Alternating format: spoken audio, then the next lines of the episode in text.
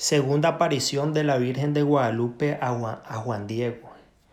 Habiendo entrado sin delación en la ciudad, Juan Diego se fue en derrechura al palacio del obispo, que era el prelado que muy poco antes había venido y se llamaba Fray Juan de Zumarraga, religioso de San Francisco, Apenas llegó, trató de verle, rogó a sus criados que fueran a anunciarle. Y pasado un buen rato vinieron a llamarle, que había mandado el señor obispo que entrara. Luego que entró, enseguida le dio el recado de la señora del cielo y también le dijo cuánto admiró, vio y oyó.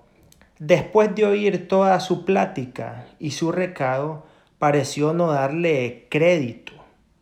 El obispo le respondió, otra vez vendrás, hijo mío, y te oiré más despacio. Lo veré muy desde el principio y pensaré en la voluntad y deseo con que has venido. Juan Diego salió y se vino triste porque de ninguna manera se realizó su mensaje.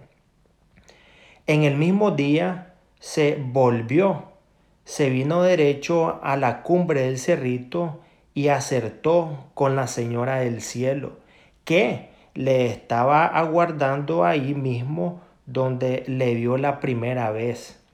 Señora, la más pequeña de mis hijas, niña mía, fui a donde me enviaste a cumplir tu mandato, le vi y le expuse tu mensaje, así como he, o mejor dicho, así como me advertiste. Me recibió benignamente y me oyó con atención, pero en cuanto me respondió, apareció que no lo tuve, por cierto. Me dijo, otra vez vendrás, te, te oiré más despacio, veré muy desde el principio el deseo y la voluntad con que has venido. Comprendí perfectamente en la manera que me respondió que piensa que es quizás invención mía que tú quieres que aquí te hagan un templo y que acaso no es de orden tuya, por el cual te ruego encarecidamente señora y niña mía, que a alguno de los principales, conocidos y respetados y estimados, le encargues que lleve tu mensaje para que le crean. Porque yo soy solo un hombrecillo, soy un cordel, soy una escalería de tabla, soy una cola, soy hoja, soy gente menuda y tú, niña mía, la más pequeña de mis hijas, señora, me envías a un lugar por donde no ando y donde no paro. Perdóname que te cause pesadumbre y caiga en tu enojo, señora y dueña mía.